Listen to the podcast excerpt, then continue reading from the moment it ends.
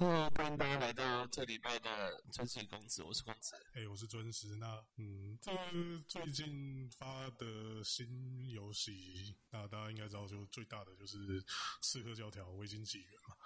那和上乌比上一片的看门狗自由军团不太一样，这一次的《维京纪元》在各个地方的评价都还不错，唯一大概就只有我们亚洲是例外了。那有在关心这块游戏的人，应该也知道是为什么。那呃，前两个礼拜应该也讲也讲过啊，就他们为了配合日本尺度，所以说亚洲都要一起把。比如说你看不到内内啊，或者你的伤口变得比较平顺啊啊。不过乌比看起来是因为亚洲这边真的反应很大，所以乌比亚洲也已经公告说他们会有。试出更新档的方式，把这些被修正的部分改回原本的欧美标准。嗯，不过我觉得这个也算是验证我们之前的猜测。为什么要这次要这样做？就是因为他们懒得分区压片。那你既然 PS 版要出日本，那他们就帮日本人实现七十年前的梦想，成立了大东亚共荣圈。没错，台湾也是其中一个。嗯。那刚才公子讲的是他们在日本都有闹出一些新闻。其实我没有什么在玩乌比的游戏啊，但我相信他一定是这个礼拜娱乐我最高的游戏公司的。那他在日本发生的问题是因为，呃，我不知道大家有没有注意之前就是被修正的部分。那因为是比照日本标准嘛，我想看一下哦，他。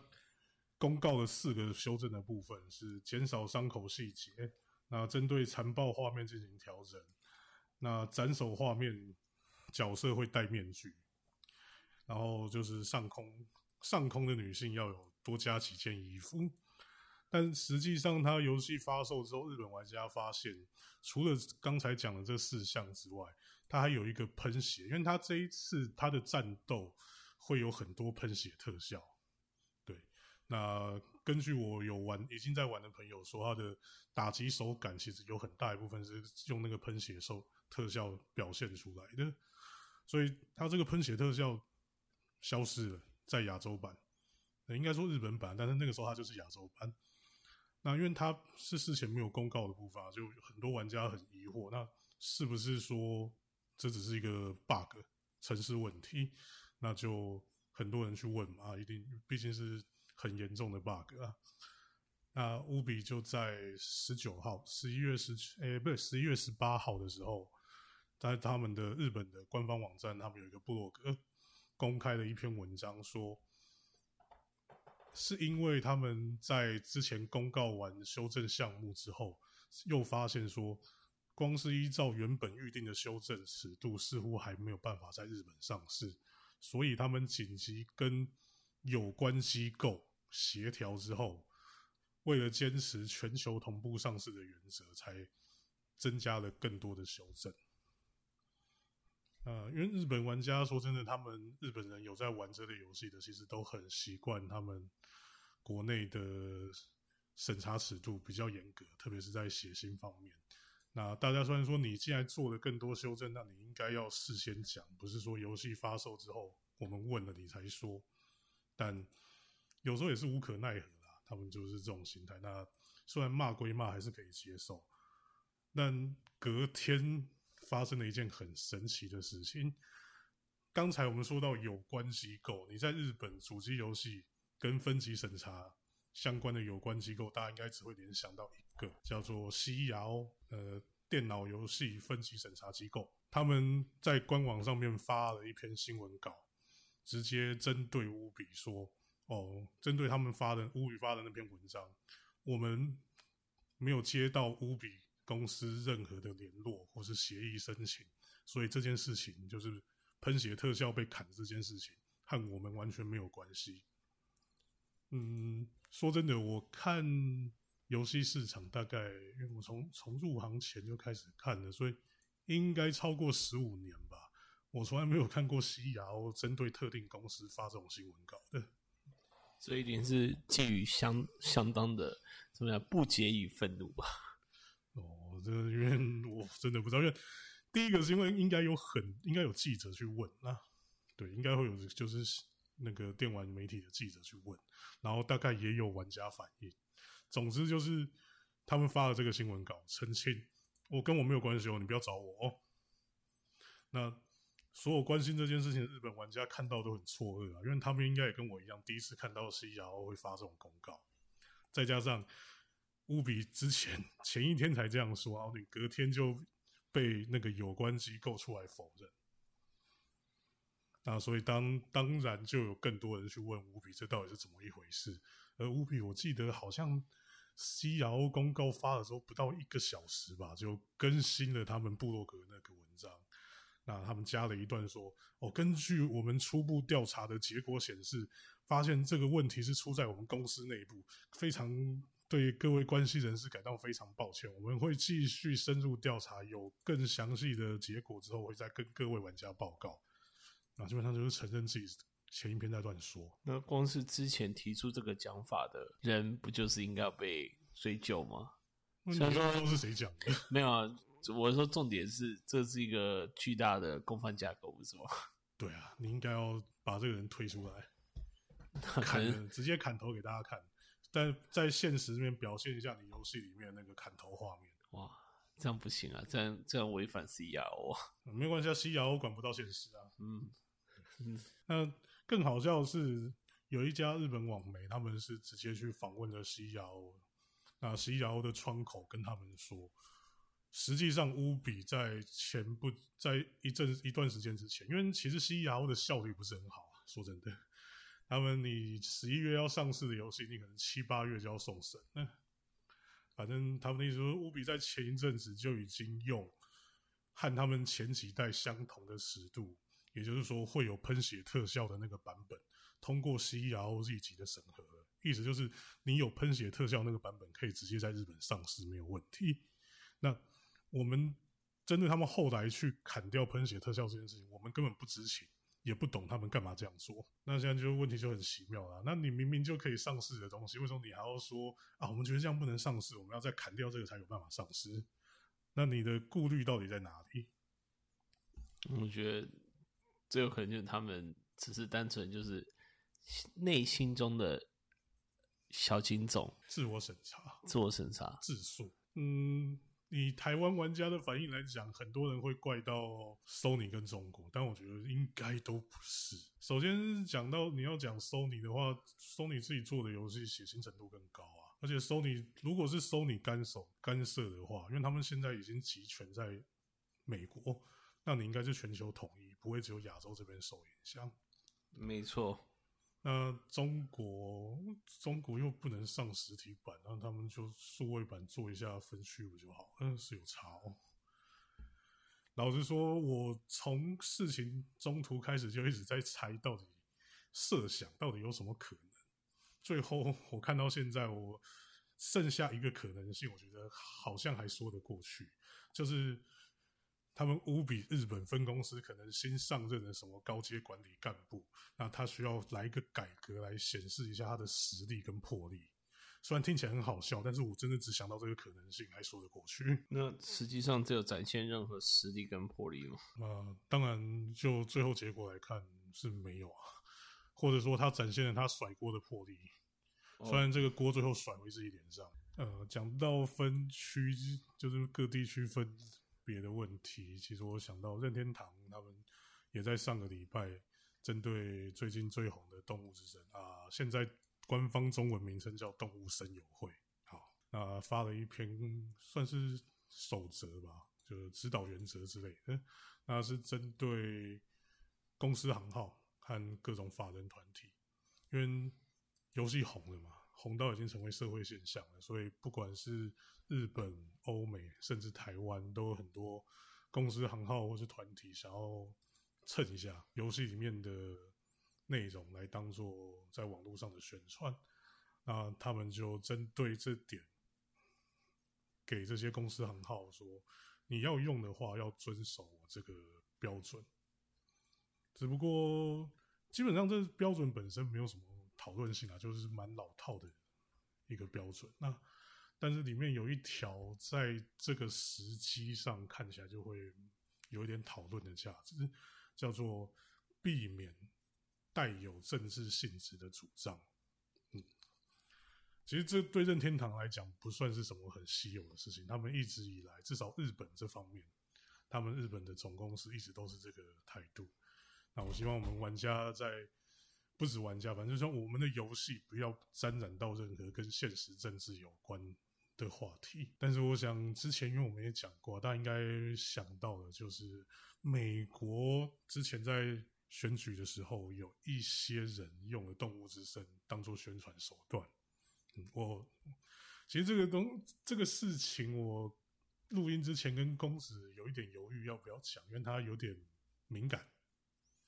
我们要讲的话，就一定会直接指名到某些政治人物嘛。啊，就直接讲啊，是拜登啊，还有 AOC 啊，AOC 哦，对，AOC 有做吗？哦，啊，反正一样啊。那嗯，主要是因为我们都觉得他选在这个时机公布这个指导原则，非常的该怎么说？呃，就是避风头啊，因为风头已经过了。那为什么要这样讲呢？这样讲好像有点冒犯人，但是总之就是美国特定政治人物的激进派支持者，老实说，已经现在是有点不可理喻，完全非黑即白的状态。如果任天堂他们在当下，因为其实刚才讲的拜登用了动物之声之后，在美国那边的讨论也是很高的，因为。你喜欢玩任天堂游戏的玩家，还是有一些懂日文，他们会去看日本的公告。所以任天堂之前就有公布一个所谓的二次利用的守则，那它不是单单纯针对动物森友会，而是针对任天堂旗下所有游戏里面的日文版就有类似的说，希望大家不要沾染到政治主张。但是很有趣的是，美国版。他们那个时候美国版没有这一条，应该说就是没有类似的文字出现，所以大家就很该怎么说，在看任天堂会不会有动作？但是当任天堂那个时候是完全没有动作。然后这一次刚才讲的动针对动物声友会的这个指导原则，它就有同时发英文版，我也确定了英文版也有跟政治主张相关的这一项。那所以如果他们如果是在选在因为现在，嗯，我不知道现在能不能说总统大选结束了，但就算没有，就算大家要认定还没有结束，那其实也不太会去管到宣传这方面的事情。那因为最主要是总统大选结束没有结束是一回事，但是不会再有选举行为了。对，所以他们选在这个时间放这个指导原则，很明显就是为了避免说，嗯，该怎么讲？我们换换一个角度，如果他在大家设想象，如果他是在选举还没结束的时候放这个指导原则的话，会有什么后果？就是打脸民主党，那民主党就会愤怒。应该说，民主党可能不会愤怒，但民主党支持者会超级愤怒。对啊，那我不想直接讲，就反正特定选举、特定政治人物的支持者，激进派那一方，你不要说在网络上烧人天堂，那。他们大概连在现实世界都会烧任天堂哦，这个烧是物理的烧。哎，不要忘记，任天堂在美国公司在西雅图。那请问上次我记得自治西雅图国会自治区在哪里？好像离那没有很远。对啊，因为那那在当场位置啊，就是那个城中心嘛，对啊。所以对啊，我觉得任天堂是为了保命，所以才没有刺激这些呃，我们说。没有很和平的抗议分子，而且实际上在之前 B O N 就是最旺盛的期间，任天堂纽约的那个专门店是有被砸的。然后说到任天堂，他们这个礼拜还有另外一件事情哦，好像好像事情很多，他们最近是不是流年不利啊？那呃，我不知道公子有没有看过这个比赛啊？就是他们有一个比赛叫做 Big House 的比赛。没有没有，我其实不太看电竞的。它就是一个美国有一个算是蛮规模蛮大的比赛。那因为现在这个情况，所以他们这次要比的就是网络网络赛嘛，线上所谓的线上赛。那但是他们其中有一个项目是大乱斗 DX，这个是 GC 上面的大乱斗，要比线上赛的关系，所以被任天堂也不能说是警告，其实没有那么强烈，但是就是要求要终止。嗯，这比警告还不强烈吗？警告是你希望你们终止，是叫你终止是就是叫你终止，你怎么可以这样讲？哎，莫名其妙。嗯，听到这听到线上赛跟 GC 应该有人退役过来，为什么要取消的？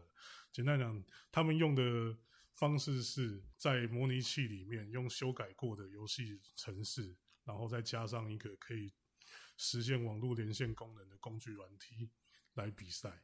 那因为 GC 呃 GC 有网络功能啊，但是当时大部分游戏没有用。那大乱斗也是只能够。就原生功能来讲，它是只能够你单机对战。那那因为你要比线上赛的时候，那嗯，我先讲一下，就是在模拟器运用这方面的那个法律底线哈。其实因为很多人搞不太清楚。简单的说，模拟器本身不犯法，在大部分的国家的那个智慧财产权法规来说，使用模拟器是不犯法的。那你用模拟器玩游戏。你那个游戏取得来源，只要是你自己拥有的游戏，然后你自己把它 dump，就是抽取出来，也是不犯法的。但是这边都有一个原则，叫做你必须要是个人合理使用范围，也就是说你不能够用模拟器然后抽取游戏出来，该怎么说，贩卖或是散布。那现在就有一个很尴尬的问题是。因为你是电竞比赛啊，那这个电竞比赛是有奖金的。那请问一下，使用在这个电竞比赛里面，算不算是个人合理使用范围？公子，你觉得呢？我觉得一方面是奖金是怎么成立的，这也是问题啊。因为国外的比赛跟就是在在大致上都是每个参加者都要出钱嘛。对。然后出钱以后，他就成一个破，然后那个破就是用来分说，哎，赢的人就是拿到破里面比较大的一块。就是冠军的奖金，然后亚军的奖金跟那个季军的亚军嘛。我看了一下那个比赛的规则，它是算是双轨制，因为它有赞助商，但是它也有收取就是参赛的费用，所以它应该是两边都有都有。就是金元的话，但如果有赞助商，可能就比较敏感，因为赞助商就是纯粹就是商业行为。商业行为对，因为如果是单纯就是玩家的。参加费中的奖金的话，那这争议是比较小了。但是如果不是的话，那就势必会有分呃争议。其实我觉得，就算只是只有参加者出钱，应该都还是算是在很接近黑色的灰色地带啊。那除此之外，还有一这个参赛这个参赛规则还有一个漏洞，就是因为我刚刚讲的。你可以用模拟器执行你所谓的润档，但是这个润档必须要你自己吸取出来才可以。那既然你是线上赛，那你主办单位是不是有办法保证每一个参赛选手通通都维持在有办法自己吸取润档的状态？就是说，你要有一台 GC，你要有原版游戏光碟片跟相关工具程式，把这个润档 dump 出来，你必须要维持在这个状态下，你使用润档才有所谓的合理性。你就自己就不不能散步了，对你不能散步，也不能用别人散步的润档来玩。嗯，所以至少我觉得，就我们亚洲这边来讲，没有，不要不要讲亚洲好不好？亚洲有多少国家你知道吗？基本上台湾以南的大概都不会 care。嗯，好吧，那至少我们在我们台湾大东亚，大东对大东亚。应该台日韩三国应该都还比较好一点吧？呃，对，因为这三个国家至少在智慧财产权上是相对重视。对，有至少就是就是在我们台日韩这边，香港应该也可以包含在里面。所以他们现在是中国。我不想讲这个太多，讲到最后不会有好的结果。好，那反正就是在我们一般比较该怎么说，就是在我们的观念里面。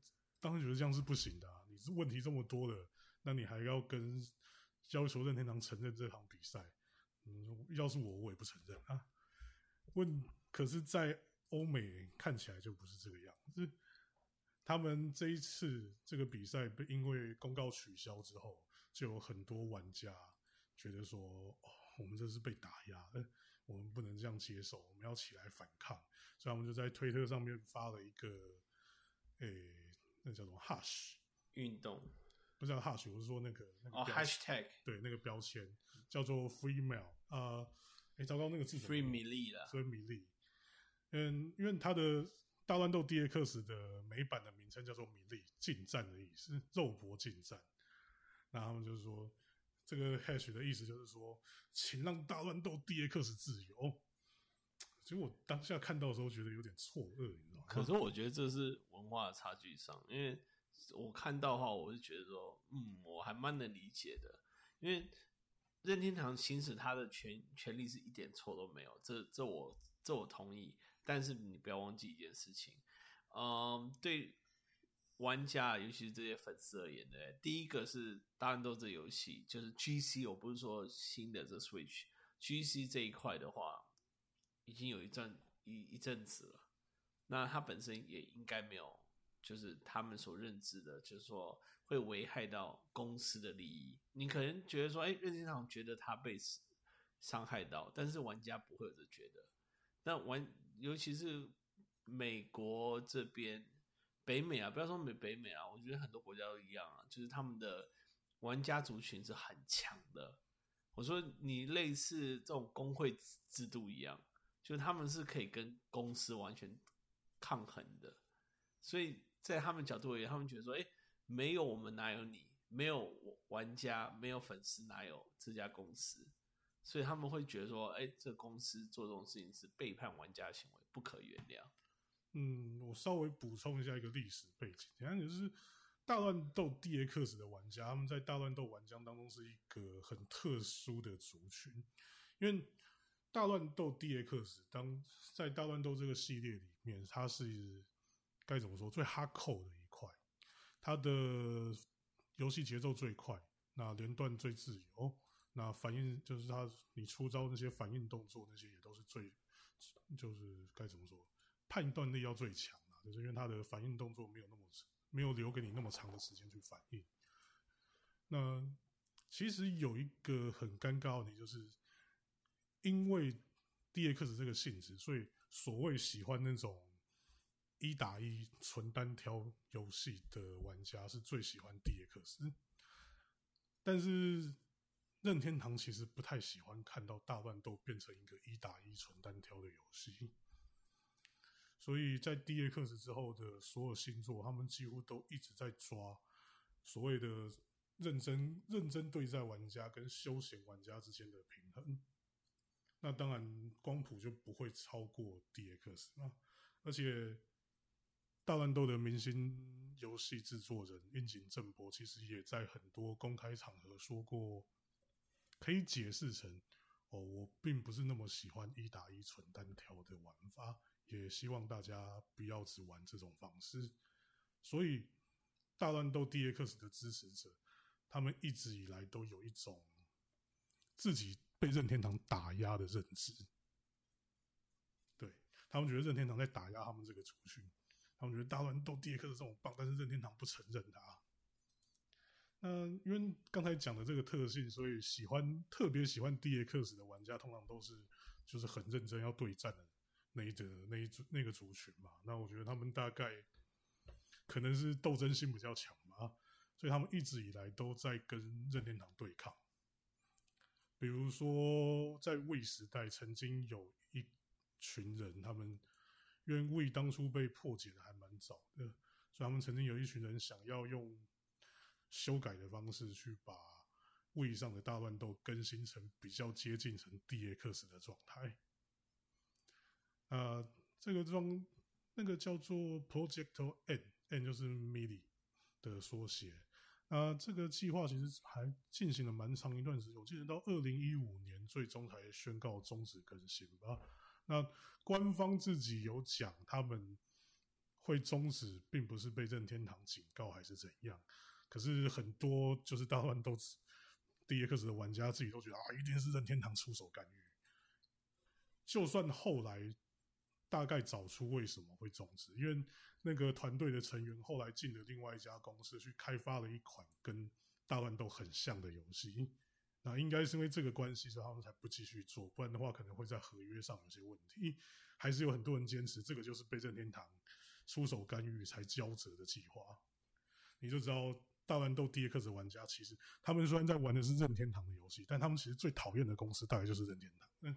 嗯，因为对他们也任天堂会伤害到他们的利益啊。对啊，但我觉得这就是一个很尴尬的事情啊，意思就是说，因为那你们干嘛不去玩其他游戏就好了？因为就像我刚才讲的那个，哎，可是你这样子，你这样子讲，就是有点像是啊不爽不要玩啊。不是，因为就像我刚才讲的，那个就是开发 MOD 的那个团队，他们另外到了一家公司去开发了一款跟大乱斗 DX 很接近的游戏，但那款游戏其实成绩不是很好，连大乱斗 DX 的社群自己都不玩。那所以啦，这这这这很正常吧？正常发生啊。所以 Diablo 出去的开发的游戏没有几个可以跟 Diablo 比啊。所以我觉得这个就是一种很尴尬的事情，因为如果我是说它不能吸引到一直在玩最新作、最新款大乱斗的人，我觉得很正常。可是你们坚持 DX 这么久，那为什么不去玩一个跟 DX 很像的游戏呢？没有，你这样讲就是我刚刚就讲啦，你这样讲就就是那种直接跟人家讲说他不爽不要不要买这种态度一样，你不能这样想啊！啊，他们就喜欢嘛，啊，有些人就是爽嘛。很多人玩旧游戏是为了什么？不知道，我觉得这个就很尴尬，因为最终让他们也不能说最终，就是说吸引他们玩大乱斗 DX 很大一部分还是角色本身。那他们喜喜欢这些角色，却又同时想要有认真对战，所以到头来就是完全符合他们的需求，也就 DX 啊。对，完全不可能有其他东西符合他们所以，所以，所以他们当然会靠别人天堂，因为可是天堂在剥夺他们这个权益啊。那其实我看。北美那边的相关讨论有讲到，就是美国任天堂其实这两年的态度是蛮软的，就是他们一直有在，也不能说开放，就是说默认睁一只眼闭一只眼，就是你一些小比赛啦，还是一些你玩家自己社群都办的活动啊，你要用这个，就是刚才讲的那些 mod，或是一些修改器什么的。任天堂大家都睁一只眼闭一只眼，因为这已经不是个人使用范围了。但是他没有闹得很大，那北美任天堂也就没有什么反应。他们甚至还曾经邀请过一些用这个的名人，在参与他们任天堂自己主办的活动，但看起来就是玩家觉得还不够啊。对，没有不会够的啊。嗯，这本身的利益是有冲突的。嗯嗯。所以这不会有什么结果的。哎，那今天时间也差不多了。最后想，因为公子你已经拿到 PS 五是吧？对我运气很好，我买到 PS 五。那你可以分享一下你的使用心得。呃，因为这礼拜我我我上礼拜有玩 Xbox Series X，然后这礼拜是 PS 五嘛。那不得不说，就是 PS 五本身的整个装箱、整个质感上。是输给 Xbox Series X 的，那但是在嗯游戏 interface 就是界面上面来讲，我是觉得比 Xbox 好用。